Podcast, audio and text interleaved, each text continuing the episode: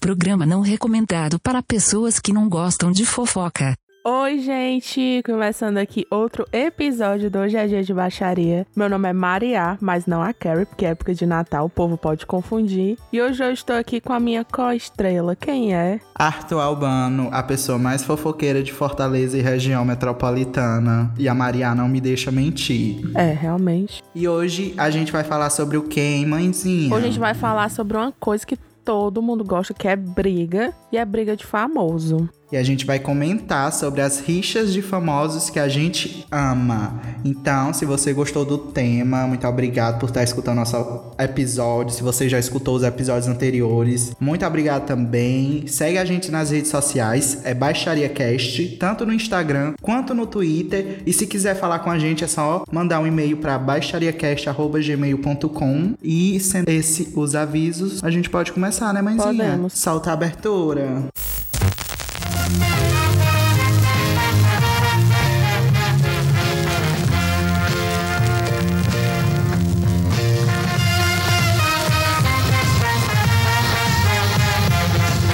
Hoje é dia de baixaria. Yeah! Cause baby, now we got bad blood. You know it's a big mad love. E vamos começar esse episódio, né? Com uma briga. Três brigas, né? Tipo assim, é três em um. É um combo. Porque o pessoa briguenta é essa pessoa que a gente vai comentar agora. Que é a Miss Americana, a Taylor Swift. E a Maria é Swift, né, mãezinha? Eu sou, viu? Eu sou Swift ao ponto de gostar do Lover. Meu Deus, aquele álbum é uma bomba. Eu amo a Taylor, mas tem álbuns dela que eu não escuto. Tipo os primeiros de country e o Lover, que é podre. Ei, mas eu tava vendo aqui, eu acho que essa briga dava pra ser 4 em 1 ainda. 5. Meu Deus, com quem, dava mulher? Dava pra botar o Justin Bieber aí no meio. Dava pra botar a ex-amiga da Taylor, a Ka Carly Cross, Carly Cross, a supermodelo. E eu acho que ainda dava pra meter a Demi Lovato aí no meio também, viu? Que é tudo no mesmo nicho. Não, mulher, a gente vai falar só de gente famosa, de gente ao menos decente. Esses aí a gente O preconceito não, com a Demi existe. Lovato continua. Ela é artista, por acaso? Bichinha. Então vamos lá. Eu e a Maria, a gente decidiu seguir a ordem cronológica das brigas da Taylor. Então a gente tem que começar pela briga que deu início a todas as brigas que vem a seguir. Que é Taylor Swift versus Kanye West. E essa briga para mim é lendária. E, e essa briga para mim é ótima, porque ela começou em 2009. Em 2009 eu tinha o quê? Sete anos. Tu tinha quantos anos, A Maria? mesma idade. Oxe. Meu Deus, a gente era muito novo. Eu acho que eu nem assisti, nem sabia quem era Taylor Não, Swift com sete anos eu só, eu só assistia Hannah Montana e iCarly. E essa treta começou quando a Taylor Swift ganhou o prêmio de melhor vídeo feminino com You Belong With Me, You que não é das minhas músicas favoritas. You belong with me. Todo episódio do Inventa de Cantar, viu? É incrível. Enfim, Taylor recebeu o prêmio, aí o Kanye West subiu na premiação e fez um discurso, pegou o microfone da mão da Taylor e disse que a Beyoncé que merecia aquele prêmio. Pra mim isso é uma coisa tão absurda. Ah, não, é, é ridículo. Assim, eu acho que o que ele fez, a intenção era certa, mas é aquele negócio, né? De intenção boa, o inferno tá cheio. Não, assim, eu acho, gente, é porque o Kanye West, ele é bipolar, né, se eu não me engano, eu acho que ele é. Mas eu acho... É, tem que dar esse aviso Eu logo. acho que, tirando o fato dele ser bipolar, o cara, ele é... Ele é egocêntrico, sabe? Ele tem... Ele é... Realmente, ele tem problemas de caráter. E aí... Sim, e principalmente porque no outro dia, né? Ele fez isso no dia 13 de setembro de 2009 e no outro dia ele foi no The Tonight Show com Jay Leno e ele deu uma declaração que agora eu vou ler, abre aspas. Estou apenas lidando com o fato de que magoei alguém, ou tirei qualquer coisa de uma artista talentosa ou de qualquer pessoa porque eu só queria ajudar as pessoas. Eu imediatamente soube nesta situação que era o errado. É alguém com emoções que eu pisei. Foi rude, ponto final. Então, assim, passou um dia, ele já tava pedindo desculpa porque ele viu que, que tinha feito merda, né? Eu acho que o Kane, ele tem certos, certas opiniões que são certas, mas ele tem umas atitudes que são muito erradas. Aí, sabe, fica uma coisa meio anulada, equilibrada, zero a zero. Eu acho que o Kanye, ele não sabe lidar com muita coisa, sabe? É, ele se envolveu, acho que não foi nem numa briga, mas ele agora ele expôs ultimamente a Kim Kardashian, né, que teve toda uma confusão no Twitter e tal. E ele sempre foi desse jeito, de vez em quando ele tem uns surtos que são coisas normais para uma pessoa bipolar, mas é complicado. Sim, a sorte é que a Kim Kardashian, assim, sempre fica do lado dele, né? É um apoio para ele, querendo ou não, pro bem ou mas pro mal. Mas eu acho, na verdade eu acho não, rolou esse boato de que ele jogou para ela a condição de que ele só continuaria casado com ela se o Keeping Up with the Kardashians acabasse. Assim, né? Nem é tão ruim, porque essa família já tá há tanto tempo na televisão que eu não vejo nem graça nesse reality. Tu acompanha melhor eu que eu. Eu acho que foi um livramento para as irmãs, assim, para as irmãs que eu digo a Kim, pra Courtney, pra Kendall e pra Kylie. Mas pra Cris e pra Chloe foi uma coisa mais chata, porque elas gostavam. Tá bom, agora vamos tá voltar voltando. aqui. Taylor Swift e Kanye West. Isso aconteceu em 2009, passou mal tempão, mal cota. Aí depois, em 2015, os dois foram vistos conversando no Grammy, batendo aquele papo, dividindo champanhe. Aí a Taylor ainda frescou, disse pro Kanye que ele deveria ter subido no palco para falar que a Beyoncé merecia o Grammy que o Beck ganhou. Que a gente mencionou no episódio passado, no das injustiças do Grammy, né, mãezinha? Sim, quem não escutou, vá lá escutar. Ainda em 2015, Taylor e Kanye pareciam de boas, parecia que tava tudo ok, fizeram as pazes. Ela entregou para ele o MTV Vanguard, eu assisti, eu deu um discurso fofo, disse que ela e o irmão compraram no iTunes o primeiro álbum deles, que tinha sido do Kanye, que era o College Dropout. Enfim, achei fofo. Mas aí é que começam as coisas, porque em 2016 o Kanye tava tudo quieto. Ele foi lá, pegou a merda e jogou no ventilador.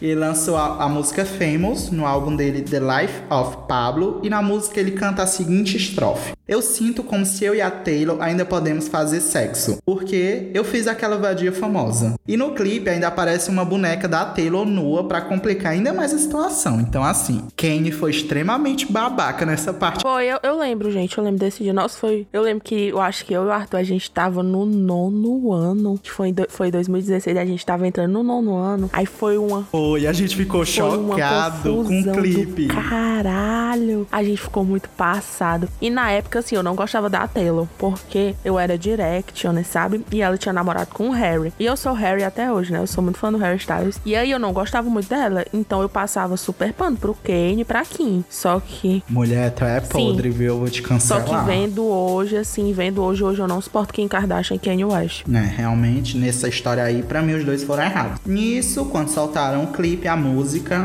os representantes da Taylor disseram que ela não autorizou nada por causa do conteúdo misógino. E nisso, a Kim Kardashian foi se meter para defender o marido. E disse que ele falou com a Taylor que a Taylor tinha autorizado e tava se fazendo de sons. Nisso, passou em julho de 2016, vazou a ligação do Kanye com a Taylor através do Snapchat da Kim Kardashian. Eu vi ao vivo. IP Snapchat. Faleceu nessa rede social. Eu segui ela no Snapchat. Snapchat só serviu pro pessoal trocar nude, né? Eu nunca troquei nude com ninguém do Snapchat. Vai saber, né? Enfim, o que se confirma é que a Taylor tinha conhecimento da música, mas o Kanye ocultou ou não tinha escrito a parte do Eu Fiz Aquela Vadia Famosa. E também a gente não sabe se ele falou e cortaram a parte do clipe, né? Porque eu acho que para mim o pior foi o clipe. Colocar ela nua lá foi podre. Pois é, eu lembro que tinha ela, tinha a Kim, tinha o Trump. Era uma, uma suruba. E nessa época ela ainda tava, tipo assim, na fase super clean, né? Era. Era, ela tava tipo. Ai, tava se metendo um monte de briga, mas. Ai, Taylor Swift, queridinha do pop. É, não tinha nem bunda.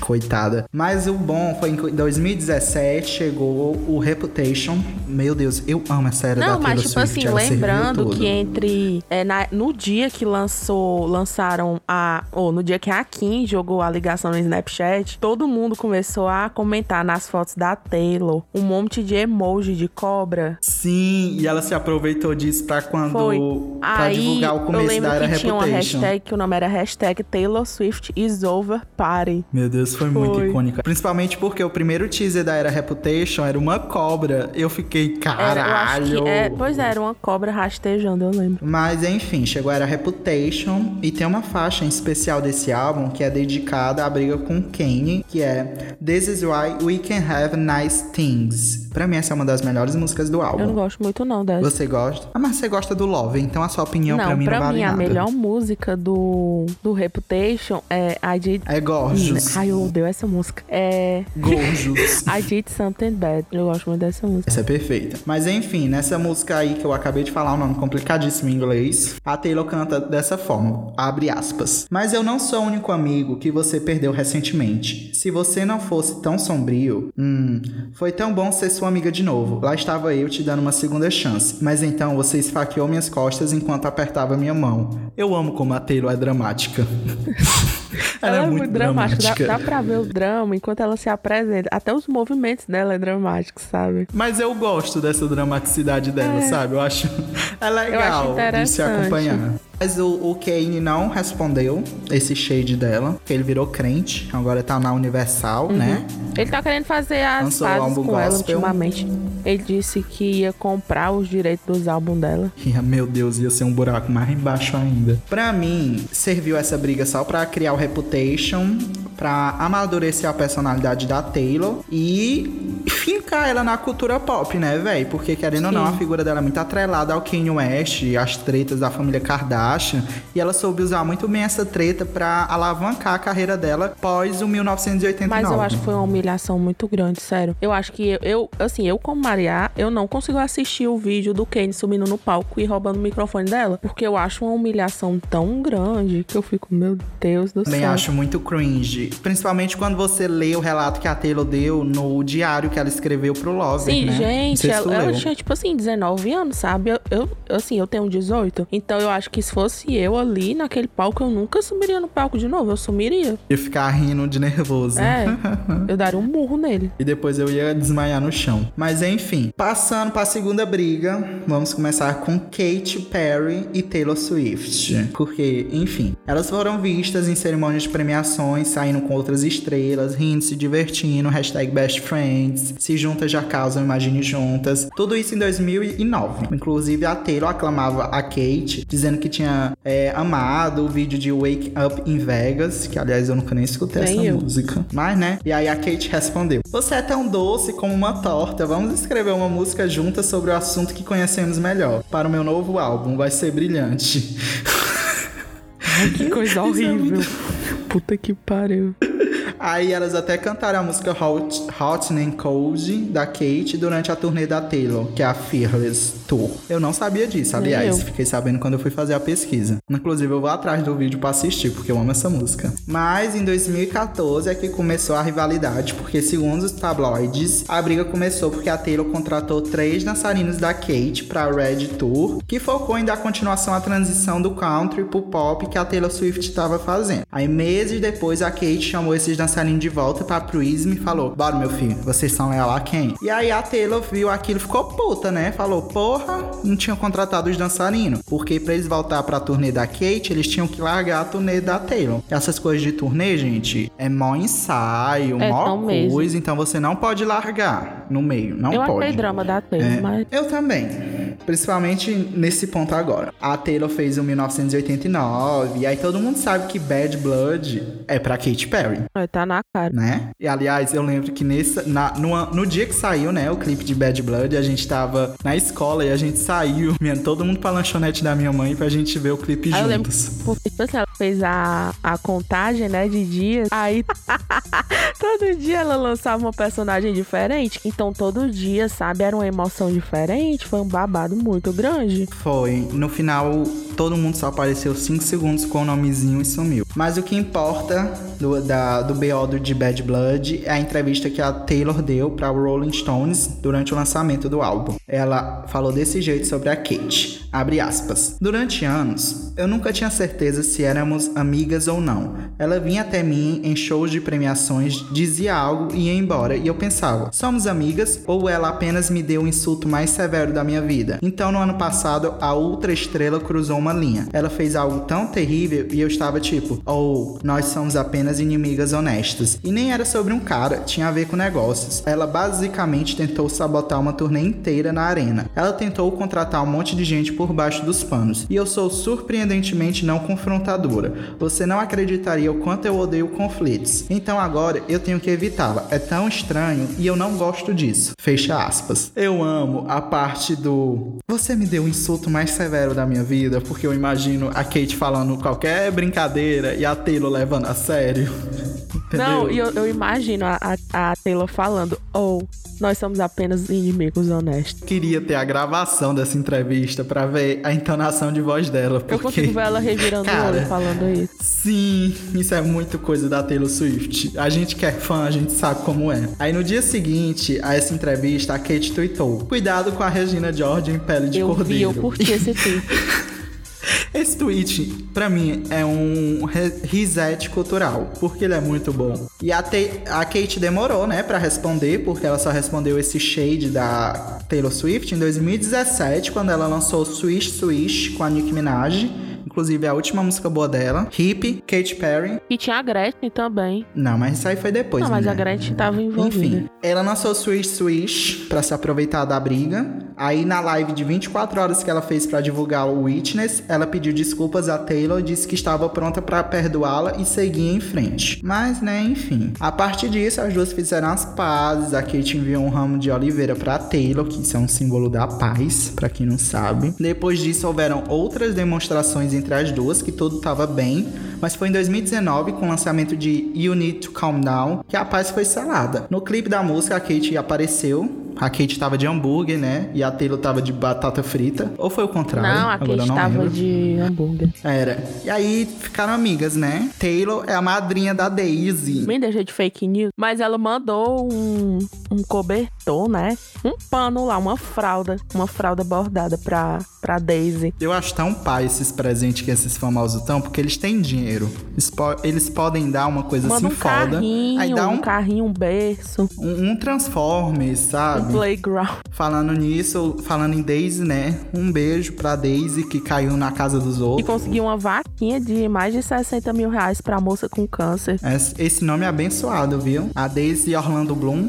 Na verdade, o nome dela nem é esse, mas enfim, vai ser uma ótima Daisy pessoa. Dove. Eu sinto que ela vai ser. É a Daisy Dove. A, a Daisy Pomba. Vai ser uma ótima pessoa. E agora a última briga da Taylor Swift, que foi a mais recente: Taylor Swift versus Scooter Brown. Puta. Mais conhecido como empresário empresário da Demi Lovato. Mais conhecido como o pagador de cheque do Justin Bieber. Ele, não paga um cheque pra Demi Lovato, né? Não conseguiu comprar um hit pra coitada. Ela já tá no 15 não, lead não tem dinheiro que pague, não. E não Rita. Mas, enfim. Em 30 de junho de 2019, foi anunciado que a Itaca Holdings o nome difícil dessa empresa, viu? Tinha comprado o repertório dos seis primeiros discos da Taylor Swift, que é esse negócio de masters, enfim, é um BO muito doido de direito. E aí eles pegaram e compraram tudo. Foi fechado por 300 milhões esse negócio e a Taylor não teve a chance de comprar. E ela fez um anúncio no Tumblr. Eu acho incrível que o Tumblr morreu, mas a Taylor fez o anúncio dela por lá.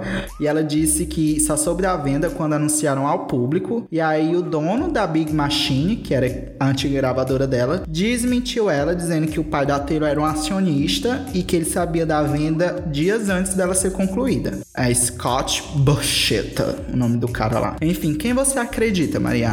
Desse lado ah, aí, não, o filho da Taylor. da Taylor, gente. Escutei Brown, mó filho da puta. Eu, quando, quando essa briga Demais. rolou, eu esculhambei eu escutei na DM dele. Não, gente, porra, a música da menina, a vida da menina, a trilha sonora da vida dela. O cara faz uma merda dessa. Pra mim, tem que papocar. Eu acho muita sacanagem, sabe? Porque a Taylor, ela dá muito da vida dela nas músicas. É uma coisa extremamente pessoal pra Menino, ela. Menino, pra mim, isso daí, ó, já é rixa antiga. Porque a Taylor já tinha uma briguinha com o Justin Bieber por causa da relação dele com a Selena Gomez. Então, isso aí aí tem. Não, Maria, agora não, tu não foi longe. Não, isso aí pra mim é ressentimento antigo. Foi longe. Tu acha que o Justin Bieber sentou com o Scooter Brown e mandou ele comprar as não, masters não sentou, da Taylor? Não, mas deve ter assim enrolado uma, alguma coisa. Pra mim foi sacanagem Desculpe, de negócio. Bruno, amigo do Arthur, mas. Hum. Mulher. Aí a Taylor relembrou num texto que sobre o Scooter Brown que ela falou o seguinte: abre aspas. Como quando que Kardashian orquestrou um trecho gravado ilegalmente de um telefonema para vazar, então Scooter reuniu seus dois clientes para me intimidar online sobre isso. Ou quando seu cliente, Kanye West, organizou um videoclipe pornô de vingança que deixou meu corpo nu. Agora, escuta e me despojou do trabalho da minha vida, que não tive a oportunidade de comprar. Essencialmente, meu legado musical está prestes a ficar na mão, nas mãos de alguém que tentou desmontá-lo. Percebe como o drama diminuiu? Eu já sinto ela muito adulta nesse último anúncio dela. Pra mim, ela tá super Já não adulta tem mais agora assim nessa a fase virada de folclore. olho que teve na, na sobre a Katy Perry. Você consegue sentir.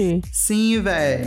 Você vê que agora ela é uma pessoa assim, verdadeira, sabe? Pra mim, antes ela era Uhum. Muito adolescente, robótica, agora ela tá muito real. E principalmente que mexeram com uma coisa assim, de verdade, assim, a única briga que valia a pena ela comprar. Com certeza. Não, eu acho, eu acho que a Mas, com enfim. o Kane também valia. É, essa aí, mas Kanye West é, é Zuzu, né, mulher da cabeça. Depois desse BO, a Demi e o Justin Bieber defenderam Scooter Brown, porque merda segue o cheiro. Enquanto outros artistas, como Ed Sheeran e a Halsey, defenderam a, Ariana Taylor Grande publicamente. também, viu? E a Ariana Grande é gerenciada pelo Scooter. Meu Deus, por isso que ele não pagou o cheque do Positions. Olha a gente descobrindo. Aí, enfim, em 2 de julho, o advogado da Taylor, Don Passman, comentou o caso dizendo, abre aspas, Scott Borchetta nunca deu a Taylor Swift a, a oportunidade de comprar seus masters, ou a gravadora, imediatamente com um cheque de maneira que ele aparentemente está fazendo com os outros. O que chama atenção nesse comunicado é que o Dom raramente comenta sobre os casos. Então, dá pra ver que armaram uma sacanagem pra cima da Taylor. Tá mais que claro. Em agosto do mesmo ano, de 2019, a Taylor disse que ia regravar os cinco primeiros álbuns dela, porque o Reputation tá num limbo que ela não pode mexer. E é uma forma dela desvalorizar as masters antigas e pegar pra ela todo o lucro da carreira musical que ela passou anos e anos construindo. Aí teve a polêmica da Taylor com Scooter, que se agravou mais quando ela foi se apresentar no American Music Awards, que ele não queria liberar ela cantar as músicas dela. E aí os fãs se manifestaram com a hashtag I Stand Foi todo with mundo esculhambar ele, E no ele final. Eu também esculhambei muito. na época. E aí ele deixou, ela foi se apresentar com a blusinha com o nome dos álbuns, vi. né? Ela Achei cantou fofo. The Man, né? Que ela uma indireta pra ele. Muito boa. Foi. Aí em novembro desse ano, teve uma reviravolta nessa história, porque a Shamrock Rodgers comprou o repertório da Taylor, e essa foi a segunda vez em 17 meses que compraram o repertório dela. E novamente ela não teve a chance de comprar, e essa gravadora ainda tentou fechar uma parceria com ela, mas como eles ainda são conectados com o Scooter, ela olhou e disse: Não, quero não, meu filho, passe, siga em frente. E aí, depois dessa treta aí todinha, Taylor está regravando os álbuns dela. Ela já liberou um pedaço do, de Love Story, que o Ryan Reynolds usou num comercial e soltou Gostei no Twitter. muito que ela não mudou a sonoridade da música. É, O que eu acho legal é que a voz dela hoje em dia tá muito madura, sabe? Eu acho que isso vai dar uma potência maior pra certas músicas. Vai ficar muito boa em Outwell. Eu não gosto muito dessa, mas enfim. E depois de tantas brigas, Taylor se encontra em paz na sua cabana, onde gravou seu mais recente álbum, o Folklore, Futuro T, porque o The Weeknd não foi indicado. Queria muito cantar Folklore aqui, mas eu não vou. Mas é o álbum do ano. E a cantora está numa paz tão grande que esqueceu até de gravar outro clipe pra Era, né? Mas pelo menos não há outra briga acontecendo. Então, sorte para nós Amém. Swifters. E agora vamos pra outra briga, que é a nossa segunda da lista. Pode começar, gente, a gente escolheu essa briga porque a gente tinha que ter uma briga nacional e essa é uma das principais desse ano, né? Ludmilla e Eu Anitta. amo. Assim,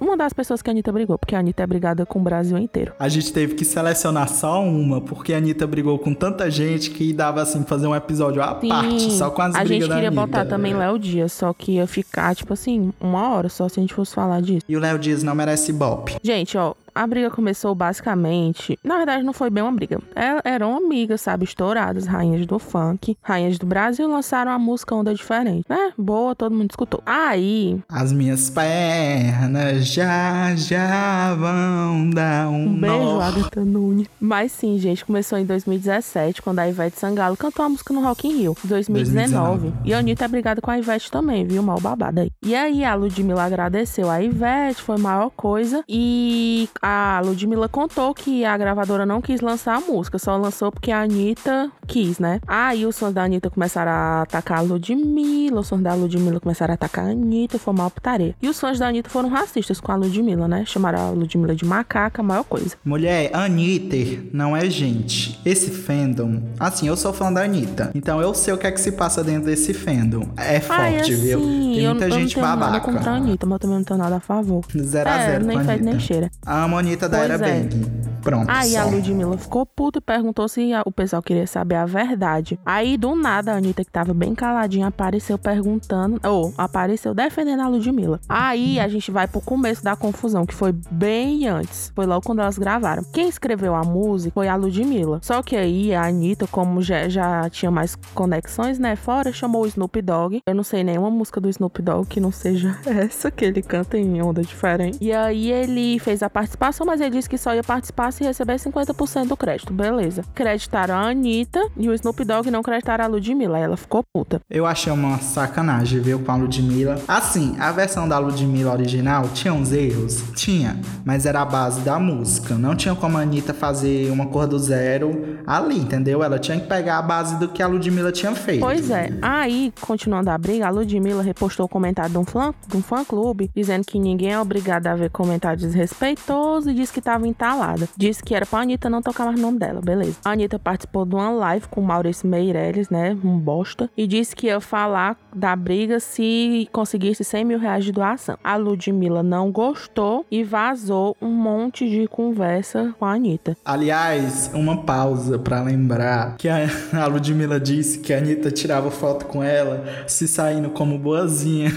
Aí tem uma foto que a Ludmilla tá enforcando a Anitta, que ela, a Ludmilla disse que a Anitta que pediu pra ela fazer aquela pose pro pessoal atacar ela. Eu, ri não sei se tu lembra, mas o, o, o termo patroa saiu desse, desse vídeo. Porque a Anitta falou, a Anitta fez um grupo pra gravar aquela música Combate e a Ludmilla ia participar. Aí a Anitta chega assim: Oi, gente, a patroa chegou. Ai, eu amo essa parte. Meu Deus do céu. Agora eu tô imaginando combate com a Ludmilla. Ia ser tudo. É, eu não gosto muito de combate, não, porque é só. Pra mim, a Anitta e a Ludmilla, juntas, elas conseguem fazer uma coisa muito épica. É tipo se juntassem Cardi B e Pois Nicki é, Minaj, elas são sabe, muito velho? boas juntas, mas parece que por alguma ordem da natureza elas não podem se bater juntas, porque não dá certo. Eu espero que elas façam as pazes no futuro, porque se a Anitta fez as pazes com a Pablo, eu ela pode acho que fazer essas com a damas aí Ludmilla. não fizeram as Enfim, pazes, eu acho que é falsidade. elas vão se pegar. Aí sim, gente, teve isso daí, né, e tal. Aí a Anitta ficou bem caladinha. Só que aí a Anitta, em um dos seus 500 programas do Multishow, ela mandou uma indireta pra Ludmilla e tal, falando do namoro da Ludmilla. E aí a galera começou a atacar a Ludmilla de novo. E aí a, a Anitta disse que nunca ajudou a Ludmilla a botar a música no show da Rihanna. Só que aí a Ludmilla veio e jogou os prints dizendo que a Anitta tinha sim dito que tinha ajudado a botar. Eu acho que ficou confuso, mas é porque a briga é confusa mesmo. É um disse- disse-me disse tão enorme. doido. Aí eu sei que a Ludmilla soltou mais conversa, maior coisa. A Ludmilla sofreu mais ataque racista e aproveitou, né, da, da confusão e lançou uma música chamada Cobra Venenosa, que eu nunca escutei. A música é péssima. Assim, péssima mesmo. Ela quis repetir a estratégia da Taylor com é, Look What You Made Me Do. Acho que eu falei errado, mas enfim. E Só saiu tudo deu errado. certo. Pois é, Não deu gente. certo. Aí eu sei que teve essa briga, briga. Eu acho que nessa briga a coitada da Ludmilla tem razão. Eu fico caladinha pra ela. Também fico do lado da Ludmilla, porque a Anitta já tem histórico de briguinha. Hoje em dia as Mas, duas estão enfim. quietas, sem brigar. Mas enquanto a gente grava esse podcast, a Anitta está brigando com outras cinco pessoas. O David Não, gente, mas é Brasil. sério, a Anitta já brigou com Ivete Sangalo, com Léo Dias, brigou. Aliás, a, a gente podia fazer um podcast depois esmiuçando Furacão Anitta, a melhor biografia já feita Pois no, é, em gente, território que pra nacional. mim eu acho que a briga da Anitta com Léo Dias é muito boa. Só que se a gente fosse falar, a gente ia ter que falar sobre o surubão de Noronha. A gente ia ter que escavar muito fundo, viu, do negócio. Mas finalizando aqui, eu acho que a Anitta e a Ludmilla, se elas fossem espertas de verdade, elas faziam uma música juntas pra encerrar a briga E e, botavam saírem a Pablo ganhando. Vittar pra divulgar. Eu acho. Sim. Pronto, tá aí, fechou. Imagina uma colaboração das três. Três mulheres, Rita, Sheila e Gominho. Ai, gente. Ah, a próxima briga, sabe, é muito boa, mas eu tenho que fazer uma nota antes dela. Desde que eu me entendo por gente, muitas pessoas me perguntaram se meu nome é Maria por causa da Mariah Carey. Gente, não é. Não é. O que é confuso, porque a Maria realmente tem a personalidade da, da Mariah, Carey. Carey. Tu Pois é é. enjoada que nem ela. Eu acho ela enjoada, eu acho ela. ela. muito diva e eu acho ela muito robótica. Eu não gosto dela, só sei uma música dela. É. Mas ela é talentosa. Ela é muito talentosa, eu só é. sei uma música dela, mas eu não gosto muito dela. Meu nome não é Respeita por causa dela, meu Natal. pai que botou esse nome aí em mim, então não sei porque é não. Mas não é por causa dela, não. Era bem nome de namorada dele. Aí já não é comigo. Mas sim, gente, a próxima briga é Mariah Carey versus Eminem. Essa briga é, pra mim, é uma cheiração muito doida, porque é, é sem noção essa briga. Eu não sei não, viu? O Eminem, ele jura que ele e a Mariah namoraram. Ele jura, assim, ele jura de pé junto, sabe? Ele acha realmente que os dois tiveram um caso, só que a Mariah nega tudo. Eles ela garante que eles nunca se tocaram. E essa é a síntese da treta entre eles dois. Eles sempre trocam indiretas musicais. E isso já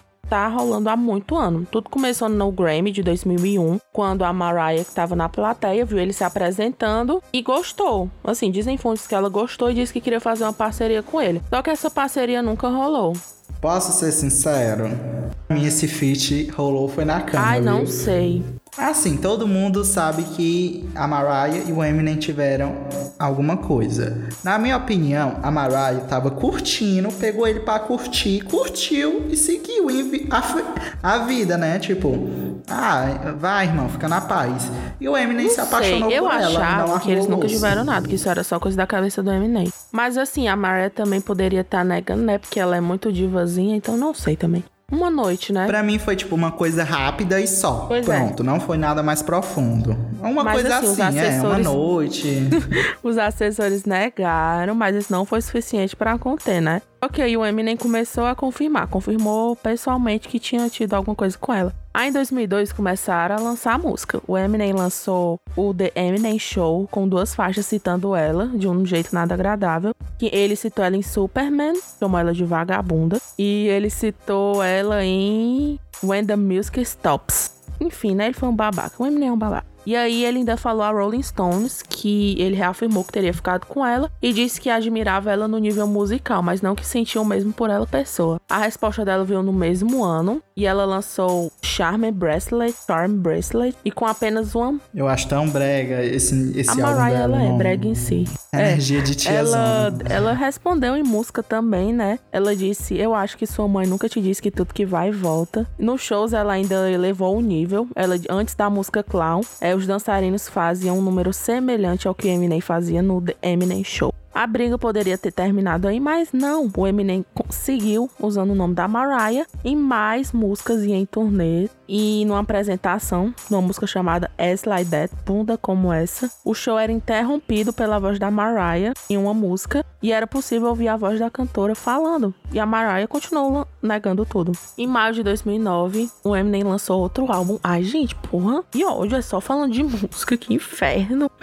O Eminem, basicamente, a discografia dele passou assim uns anos sendo Mariah, Mariah, Mariah. Pronto, só isso. E ele sendo meio homofóbico e misógino nas outras músicas. Aí ele lançou um álbum chamado Relapse e tal, que teve a maior briga, que meteram até o marido da Mariah na época, o Nick. Veio a grande cereja do bolo, que pra mim é a melhor parte, que a Mariah conseguiu, né, arrasar com ele. Que ela lançou no álbum, gente, que álbum brega. Memórias de um Anjo Imperfeito. Que merda, velho. Agora sim o nome de álbum bom. Eu Ela lançou a música Obsessed. Why you so obsessed with me? I Boy, I wanna know. Lying that you're sexing me. Gente, essa música é muito boa.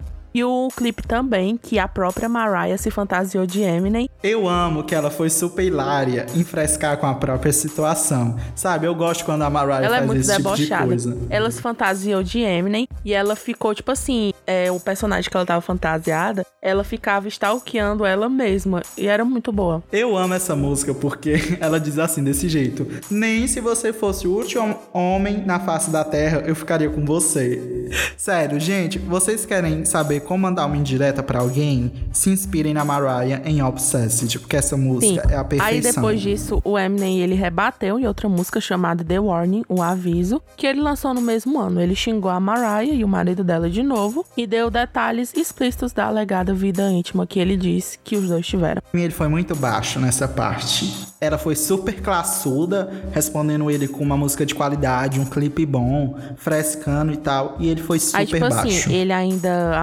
ameaçou revelar detalhes íntimos, tipo foto e tal. E. Só que nunca vazou nada. Mulher, eu acho que a Mariah, do jeito que ela, é, ela é prevenida, ela pegou o Eminem dormindo, tirou uma foto dele parado, disse assim: Ó, seu infeliz, tu vazar alguma coisa, eu vazar aqui teu. Pois é. Aí ele fica na dele. Porque ele ameaça, ameaça, não solta nada. Cão que ladra que não eles nunca tiveram nada, porque vai ver, ele não tem. Mas enfim. Mariah contratou um assassino pra matar ele. Mas Deixou enfim, avisado. depois do, dessa última música que ele lançou, The Warning, ela parou de comentar o assunto e ele também. Não lançaram mais nenhuma música. Da parte dele é bom, né? Se parasse de lançar música. Da dela não, Eu só sei uma um música dele, que é o featuring dele com a Rihanna. Nem isso eu sei, mas enfim. Uma dis- discografia baseada numa briga. E agora a próxima briga, qual é, mãezinha? Eu já tava sabendo há um bom tempo e que eu tava muito animada pra falar dela. Porque pra mim é uma briga que é basicamente feita com três pessoas. Só que eu só botei duas aqui. Porque são as que estão vivas, É, né? que é Xuxa versus Adriane Galisteu. Eu acho que muita gente não sabe dessa, porque não foi muito noticiado e o meu trabalho é noticiar essa história. Eu só queria dizer que a gente falando dessa briga, eu tô me sentindo no fofocalizando e eu sou o Leão. Lobo.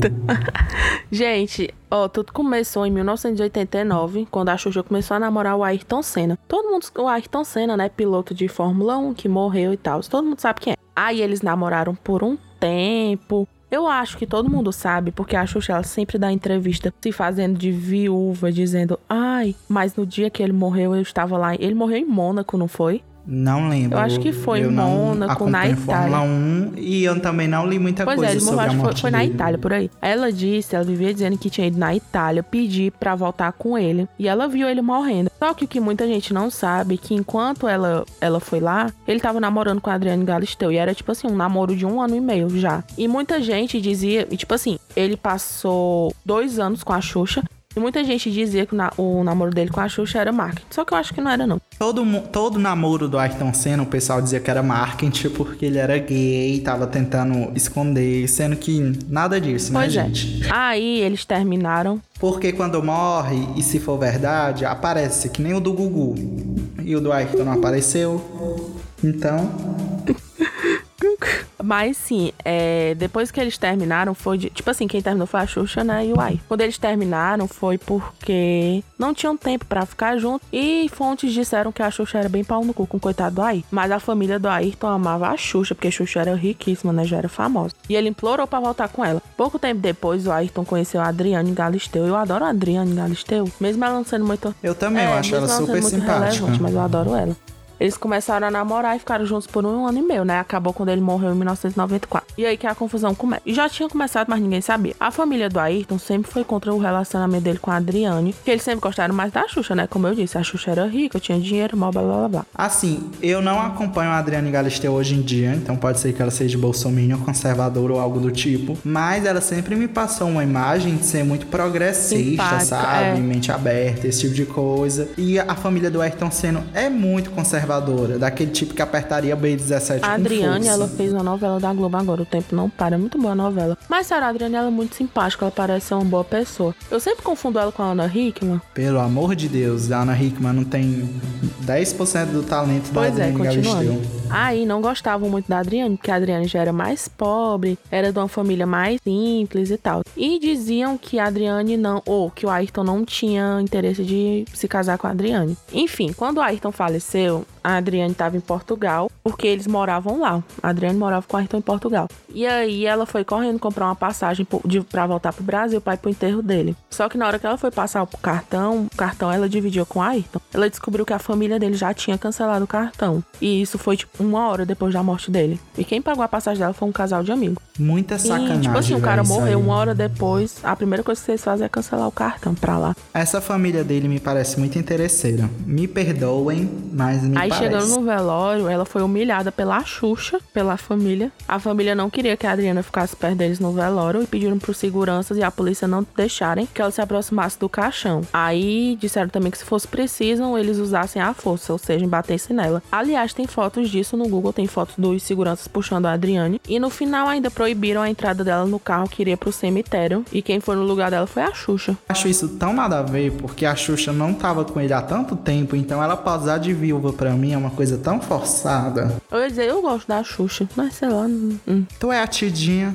O Arthur. Mas sim, voltando. Quando foi buscar. Quando a Adriane foi buscar as roupas dela no apartamento, é. A irmã do Ayrton, a Viviane, ô mulher velha fela da puta, ficou na porta esperando. Ficou na porta esperando a Adriane levar as coisas. E quando a Adriane saiu, ela mandou abrir as bolsas pra ela ver se não tava roubando nada. Tipo assim, a família do Ayrton sempre recusou a imagem da Adriane como viúva e sempre deram esse posto pra Xuxa. E a Xuxa sempre aceitou. Porque sempre que a Xuxa tem oportunidade pra abrir a boca pra falar do Ayrton, ela fala. Isso é verdade, viu?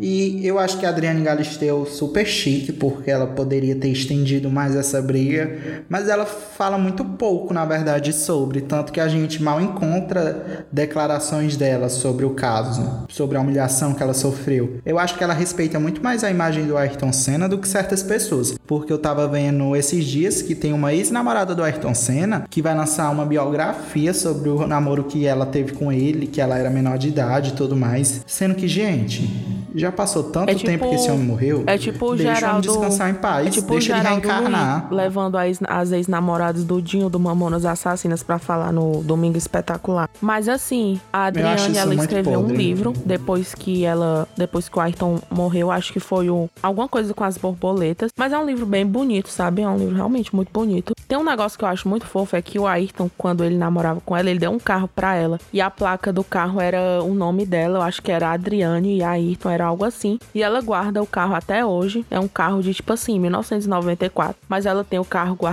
até hoje, eu acho isso muito fofo. E alguns dias atrás, a Xuxa ela deu uma entrevista pro Altas Horas, pro apresentador. Serginho pro apresentador. Gross, uma mulher. Eu amo esse print. A mulher tirou a foto com o Sérgio Grossman, ela botou eu e o Altas Horas. Aí, gente, a Xuxa afirmou que no dia que o Ayrton morreu, ela ia se declarar pra ele, ignorando totalmente o fato que ele tava com a Adriane. Eu acho isso muito pau no Eu acho isso é, mas fanfic. ela realmente estava lá. Eu acho que tem foto dela lá e tal. Ela disse: Eu queria ir atrás dele porque queria conversar. Eu queria falar do meu sentimento. Porque mesmo separados há um tempo, eu ainda gostava dele. Ainda tinha vontade de ficar com ele. Ai, gente, isso parece muito eu indo atrás do meu ex no ensino médio. O Arthur querendo rir. Não, mulher, eu franzi minha sobrancelha e me afastei do microfone para não Mas falar assim, ela dizendo que queria ir pra conversar, falar do sentimento dela. Mas enfim, foi muito criticada. E realmente com vontade. Ou realmente com razão. Eu acho muito foda, mas se a gente for perceber, nos anos 90 isso era muito comum. E é comum até hoje, né? As famílias discriminarem as pessoas por causa dessa condição financeira. É. Pior, viu? E a Xuxa andou pro Vitão poder correr. Ai, não gosto nem de falar de Vitão, não gosto dele. Gente, vocês devem achar que eu não gosto de nada, mas eu gosto de muita coisa, tá? Pra vocês verem como a Maria é parecida com a Mariah Carey. E agora a gente vai pra última treta, que essa aqui eu selecionei a dedo, porque eu amo essas duas pessoas, elas são perfeitas pra mim. Que é a Bette Davis e a Joan Crawford. Pra quem não conhece, Bette Davis e Joan Crawford são figuras extremamente talentosas que fizeram de tudo pra resi- resistir em uma indústria que não valoriza mulheres mais velhas, que é Hollywood, né? Elas são mais conhecidas pelo filme que elas fizeram no fim da carreira, praticamente, que é o filme O que Aconteceu com Baby Jane. Mas antes da gente entrar na rixa sobre as duas, a gente tem que definir algumas diferenças sobre quem eram Beth e Joan. A Beth era conhecida pela atuação dela, que ela era muito talentosa, perfeita, Oscar winner. E a Joan era uma atriz que o pessoal achava menos talentosa, mas era mais bonita. Então ela ganhava pela beleza dela. Ela era realmente muito linda, sabe? Ela tem aquele charme de Hollywood dos anos é, 40, 50, que hoje em dia eu não acho que se replique.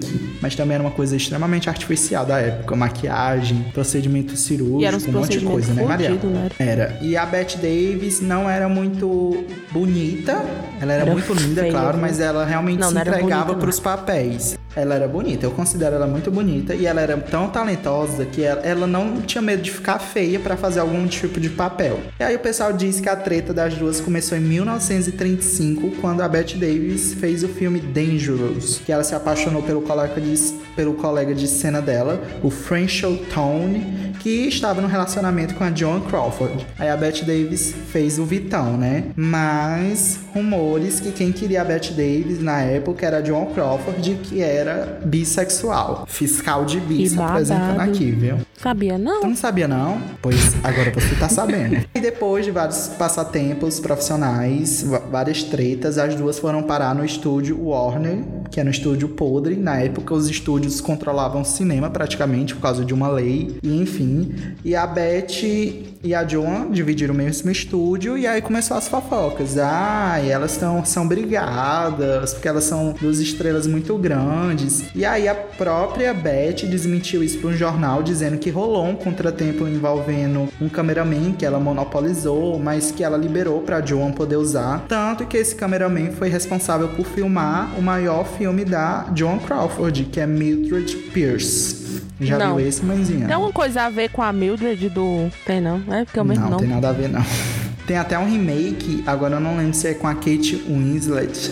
Eu tenho quase certeza que é, que fizeram um remake desse filme. E aí, após 1950, as duas começaram a passar por um período de dificuldades, porque elas estavam ficando velhinhas. Não velhas, tipo assim, mulheres de 40, 50 anos e o pessoal já não valorizava, tava atrás de estrelas mais novas. É horrível até hoje. É. Acho que até hoje, né? Hoje em dia você pensa em uma pessoa velha, só tem. Você vê aí. Meryl não, tipo assim, tanto no mundo da atuação quanto no mundo da música, né? Você vê aí a Madonna. Hum, é, o pessoal não respeita mais a Madonna. Em 1962, a Beth estava no teatro fazendo as peças dela, uma coisa bem culta, porque ela realmente se entregava pra atuação, ela não ligava muito pro glamour de Hollywood. Aí chegou a John Crawford e falou assim: Ei mulher, bora fazer um filme junta? Bora?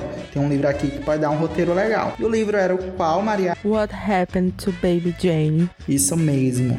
Aí a John Crawford fez todo um rolê, chamou o Robert Aldrich, um diretor de cinema que ela já trabalhou em 1956, quando ela gravou o Folhas Mortas. E aí eles foram vender a ideia pro estúdio Warner, que a primeiro não quis fazer o filme por causa que as duas eram velhas e queriam pessoas mais novas e tal, mas conseguiram vender a ideia porque disseram: "Ó, oh, são duas estrelas que nunca trabalharam juntas. Gente, para vocês terem noção, é como se hoje em dia a Gaga e a Madonna fossem fazer um feat, entendeu? De tão grande que era na época. E aí, assim que o filme foi anunciado, os jornais começaram a publicar notas sobre uma rixa entre as duas. E o estúdio não desmentia porque era uma questão de marketing. E como era um filme difícil de vender, eles deixaram porque era um marketing gratuito. E aí o que não ajudava também era o fato de que a Beth e a Joe interpretavam personagens que se antagonizavam. A Beth era a vilã, que era a Baby Jane, e a Joan era a mocinha que atraía a simpatia do público e tal. Mas tem uma reviravolta no final do filme que eu não vou revelar,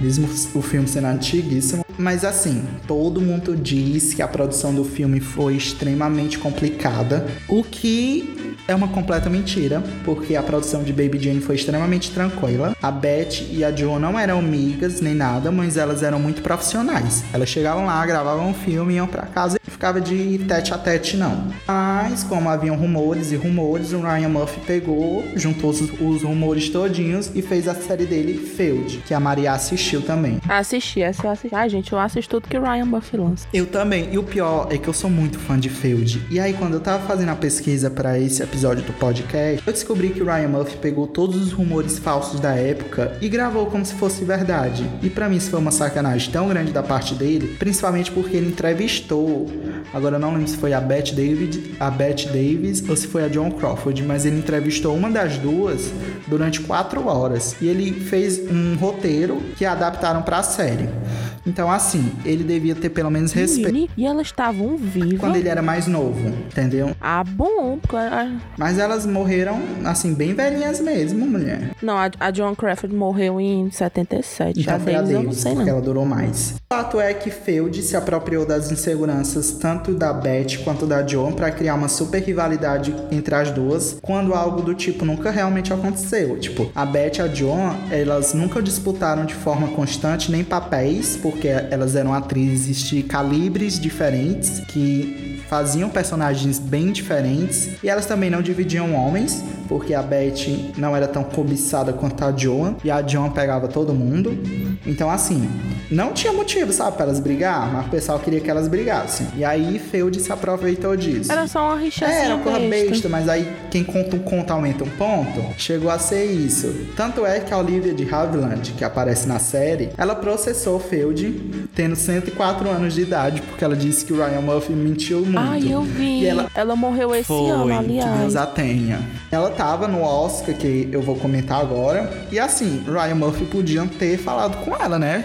Pedido a opinião dela, porque ela tava lá. Mas se não houvesse nada, não ia ter motivo para elas estarem aqui. Então, se elas estão aqui é porque teve motivo, né, mãezinha? Teve. Teve nem que fosse assim E um o tapazinho, motivo é a noite do Oscar de 1963. E, gente, o Oscar hoje em dia é muito morocochô. Mas antigamente era o Oscar, viu? Porque acontecia uma coisa tipo a que eu vou contar agora. Em 1963 foi o ano que a Anne Bancroft ganhou, mas ela não levou a estatueta para casa. Quem levou a estatueta foi a Joan Crawford. Ou seja, ganhou e não levou. Porque quem tava concorrendo no mesmo ano era Bette Davis como Baby Jane. Aí após as nomeações, que a Joan ficou de fora, ela foi totalmente esquecida pelos jornais. Estavam divulgando Baby Jane e nem citavam ela no filme nem nada, só a Bette, porque quem tava indicada era a Bette. Aí a Joan fala assim: Meu, precisa aparecer nessa premiação. Ela foi, ligou pra Anne Bancroft e pra Geraldine Page, que eram duas atrizes que estavam indicadas naquele ano, e fala assim: Mulher, eu posso pegar o Oscar no lugar de vocês? Porque aí vocês economizam uma grana, fica em casa e recebe o prêmio em casa, né?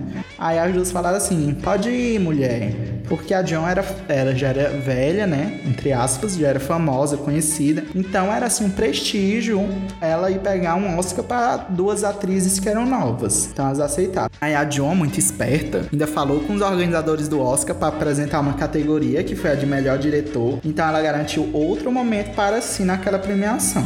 E aqui, gente, aí começa a parte boa. Porque tem muita gente que disse que a Joan fez isso para provocar a Bette Davis, porque elas eram assim rivais, mas eu acho que a Joan fez isso pra ter um momento de foco pra ela, porque eu entendo.